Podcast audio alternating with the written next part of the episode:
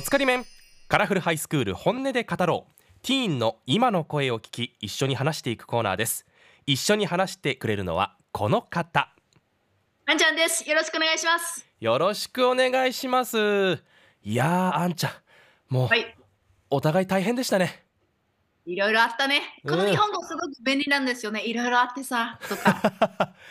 含みがある感じそう、なんか、それ言ったら、うん、まあ、そんなに話さんでいいよみたいな感じになるでしょ？いろいろあってさ、とか。うんあじゃあ私もこれからいろいろあってねで全部通そうかしらそう、いいよ。で、そういう英語ないんですからねあ。すごく日本語便利だなと思って。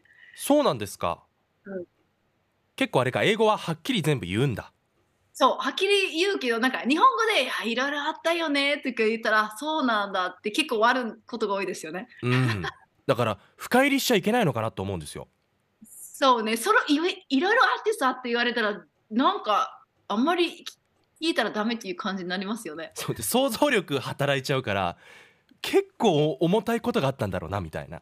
そうなんだよね。いやでも私もね発熱して結構家にいる時間長かったんでうん、もうなんか寂しかった、そうね、私もいろいろあって。うん、でやっぱりね、なんかね、ずっと家にいることってなかなかないんだよね。どどどうだった？その家にいる。いやだからその社会人になって1週間ぐらいずっと家の中でこもってるってことがなかったんですよ。でしょ？全くなかったからなんかもう自分の将来とかについてすごく考えちゃって、え、そうなんうん私社会復帰できるかしらみたいななんかそういういろんな不安がやっぱ出てきますね。やっぱずっと一人でいるっていうのは人と喋らないからこう勝手にどんどんこう不安感とか悩みとかが大きくなっていくんですよね。いや自分もなんか2週間で割と元気だったんですよ。だからあそうなんですか。うん。だからずーっとなんかね、いろいろ考えてしまうんだよね、ずっと家にいるとね。そうなんですよね。あれ不思議ですよね。やっぱこう景色も変わらないからもうなんか考えることが自分に向くしかないんですよねそうだからまあ、えー、2日ぐらいいいかなと思ったけど、やっぱりね、それぐらいでいいやなと思った、私、正直ね。うんそうね1週間とかだとやっぱり辛いですよね2週間とかうんまあでもいろいろあったけどあんちゃんと今日話せてるから久しぶりに話して相当嬉しいね。やっと明るくなれる気がするそうね。今年は絶対うまくいきます。ね、間違いない。でそれではよろしくお願いいたします。今日はですね今までの総決算ということであんちゃんとたまたまの2人で話していこうと思います。楽しみね。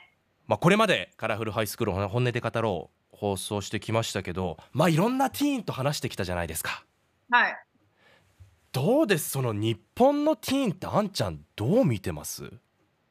いやーその日本のティーンってなかなか難しいよね。だっていろんな違う性格とかいろんな人がところに住んでる人とかいるんだけど、うんでもやっぱりこの番組始めた時にそのなんていうかな多様性のテーマとしてちょっと語ろうっていう、えーテーマだったんですよ一番最初に。はいでなんか多様性っていう言葉って若い人はそんなにはそこまでは多分意味が分かっててないかなと思ったんだけどなんかなんていうかな単語が分からないけど概念が分かってる、あ。っていうことをすごく感じました。多様性って言葉自体は知らないけれどそう。もう自然と？うん。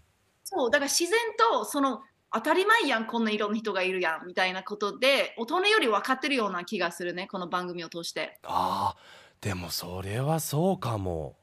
なんかなんでこの単語が必要なん？みたいな感じだったんよ。で当たり前やんみたいな。はい、私たち大人はダイバーシティ研修とか多様性のなんとかかんとかって言うんだけど、うんでも若者にとってそのいろんな人、いろんな性格、いろんな文化、いろんな言語があることって当たり前だから、うん、だから何？みたいな感じだったから、すごく新鮮だったんだよね、本当。だから多様性って強調するっていうことは、まあ、逆に多様性へのまあ理解がねまだ足りないからやるってことですもんね。感じなんですよね。だから、うんすごく若者からいろいろ教わったなと思って、やっぱり私たち大人は若者を見て見習うことが多いなってすごく感じました。うーん逆にねだから教えられるっていうかしかも日本だけなのかな？結構10代に対してもやっぱこうあるべきっていうこうあるべき論は強くないですか？そうなんですよね。すごいプレッシャーありますよね。で、結局この番組に出た子供はもう本当にそのね、あの自分の道を歩みたいとうか、ん。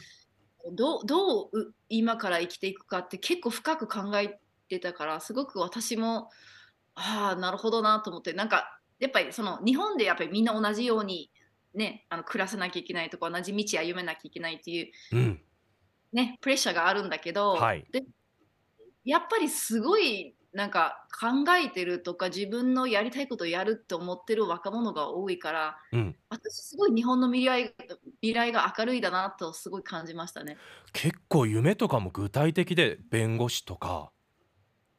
えたまちゃんってさ、はいあの15歳とか14歳とか10つあのティーネイジャーの時に、はい。自分の夢が分かってた？いや、わからなかった。なかったね。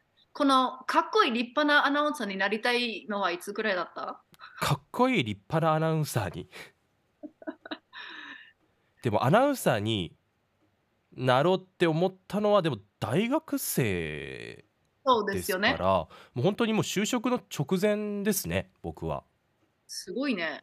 本当に遅いね。ででも自分の方が遅かったよ。私、先生になりたいのは27だったんだよね。はい。で、今の文章を書くこととかうん講演会やりたいと言ったのはもう40歳だった。いやだから逆に言えばいつ始めて思ってもいいってことですもんね。そうなんですよね。だから、その、やっぱり人間の夢っていうのは、な何何歳の時に現れるかっていう分かんなくて、はい。で、いろんな夢持ってもいいよね。なんか若い時はこれをしたいとか、でもうんやっぱり帰りたいとか、それは全然いいと思うから、でもやっぱり何歳になっても夢持ってもいいんじゃないかなと思うけど、でもやっぱりこ高校生の時にもうんとか、えー中学校の時からもしっかり分かってる、ねえーと方が多かったから、すごい私は、えーすごい感動した。だからそれは多分本当にその仕事とかうん、具体的に描けてるからだと思うんですよね。イメージが。やっぱ私が多分アナウンサーとかはっきり思わなかったのはどういう仕事なのかが具体的に分かってなかったからだと思うんですよ。そのなりたい瞬瞬間とか覚えてます？なんか、あ、これだっていう。これだ。うん。覚えてます？いやだからアナウンサーに関して言うともう大学の授業で元 NHK のアナウンサーの方から「君はアナウンサー向いてるよ」って言われて「えそうなんですか？じゃあ受けます」っていう、うん、それだけで？それだけ。えそその前にそのアナウンサーになろうと一切思わなかった？そんなに考えなかったですね。え浅い浅い。でその一人の発言で「あ分かりましたそうします」とかな感じだった？そうです。だからもうその気になっちゃったっていうことですよ、すごいあのアナウンサーにありがたいなとちょっとありありがとうございます。って言いたいなそのね。はい。いやいや本当頭上がらないですよ。でもなんかそういう些細なきっかけなのかなとは思うんですけどね。夢というか将来って。もうすごいよね。なんか普通あの自分もあのこういう文章を書くことって日本語で文章を書きたいっていうのは自分もからやろうと思わなくてなんかうん。友達に勧められて、はい。でそれであ分かった。じゃあ頑張ってみるみたいな感じ。であのあのすごくにあの似てるような話だなと思って。うん。いやだからあの、うん。周りにも影響が大きいんですよね。人に見つけてもらうっていうかうん。やっぱその一押しがあるからじゃないかなとは思うんですけどね、まあ、自分でだからどんどんこう決めて進んでいくっていうのはそれだけ主体性があるってことですもんね。だから本当に出てくれたティーンたちっていうのは羅針盤しっかりしてるなっていう、うん、本当ですよね。すごいしっかりしてる人ばっかりやったね。多分私よりしっかりしてる。あんちゃんはねしっかりしつつも永遠の子供みたいな雰囲気もあってそこが素敵でですもんねす。まうんあ、たまちゃんに褒められて嬉しいわ。ここで褒め褒めしてでもこれ「本音で語ろう」っていうコーナーでまあこれからもねあんちゃんとたまたまとやっていきたいと思ってますけれどやっぱり10代も含めて本音で言う瞬間って今どれくらいあるんだろうって思うんですよ。私はね、日本に来た時に、日本人って本音で語ることでほほとんどないと思う。なんか飲み会と、うん、飲み会とツイッターぐらいかな。みんなみんなツイッターでね裏のアカウント作ってつぶやくしかないですもんね。やっぱり若者はそこまではね、あの、なんていうかな、その本音って言ってもいいのとか、うん先生と違う意見言っていいのとか、うん親とちょっと違うこと言っていいのって結構ね、不安があって、うんだからやっぱり私たち大人の責任は、あの、その、本音で言っていいよっていうような環境を作らなきゃいけないなと思うんですよね。うんで、この番組だけじゃなくて、もうその学校の環の、えっと、環境とか家庭の環境とか、はい。あのもうあなたの本当に思ってることを大事にしてますよって聞きたいよっていう環境を作らなきゃいけないことはあのそれは大人のあ使命だと思うんだよね。やっぱり大人になっていけばいくほど本音って出す機会がどんどん少なくなる気がして、うん、まあ、だからこそ10代ぐらいの時から本音で語る癖づけみたいなのがあったら世の中変わっていくんじゃないかなって思ってるんですけれど。そうね多分本音で語っていいような雰囲気になったらあのいろいろ変わっていくと思うよ。多分みんな思ってることと言ってることって全然合わない時にたくさんあの特に日本の文化ではですね、うんだからあのアメリカって建前がないんですよ。うん 本音しかないから、あのー日本に来てすごいなんか分かりにくかったね。あれは本音なのか建前なのかよう分からんみたいなうん感じだったんだけど、でも本当に若者が言ってることすごい素敵で考えてることもすごいから、もうちょっと本本音で話せるよう、語れるような雰囲気を作りたいなと思うんだよね。うんまあ、察する思いやるっていうね日本文化としてのいい面もあるんですけれどやっぱり日本とアメリカと両方知ってるあんちゃんと本音でこれからも語る場にしていきたいですね。そうですよ。